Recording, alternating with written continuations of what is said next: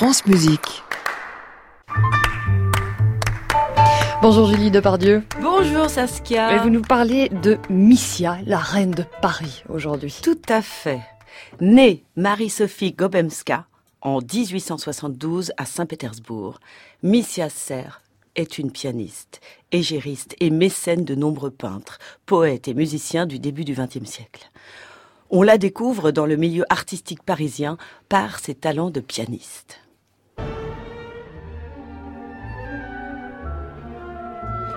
Elle est belle, gracieuse et séduisante.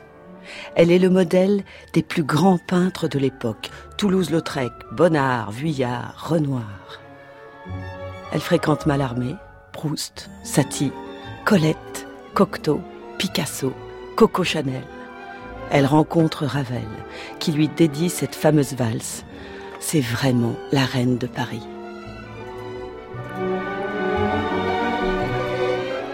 Paul Morand dira d'elle Missia, effervescente de joie ou de fureur, récolteuse de génie, tous amoureux d'elle.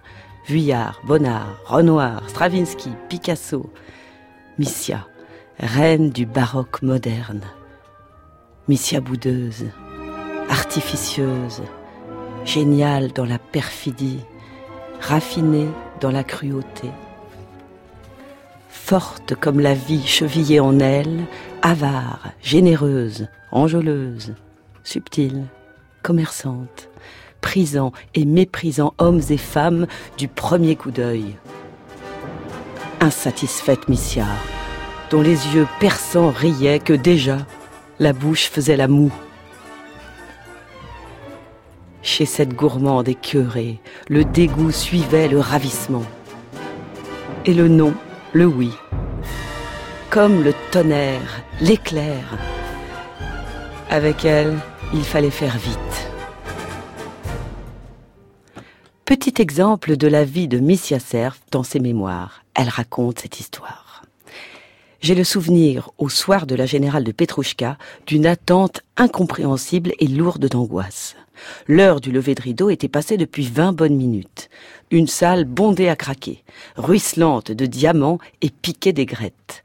La grande excitation des premières d'ouverture des ballets. L'obscurité s'était faite depuis un moment déjà.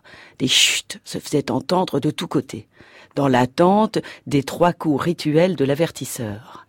Rien des murmures commençaient à circuler. L'impatience faisait tomber des, lorgnettes, agiter des éventails, bruire des programmes. Tout à coup, la porte de ma loge s'ouvre en coup de vent. Pâle et couvert de sueur, Diaghilev se précipita sur moi. Vite As-tu quatre mille francs ben, euh, Pas ici, mais à la maison. Oui, pourquoi? Qu'est-ce qui se passe? Le costumier refuse de laisser les effets avant d'être payé. C'est affreux. Il dit que l'on n'y prendra plus et repartira avec tout son matériel s'il n'est pas réglé ici immédiatement. Avant qu'il ait achevé sa phrase, j'étais déjà sortie. C'était l'heureuse époque où il n'eût pas été question que votre chauffeur quittât l'endroit où il vous avait déposé. Dix minutes plus tard, le rideau se levait. Ouf. La représentation se déroulait somptueuse, impeccable, et personne ne s'était douté de rien.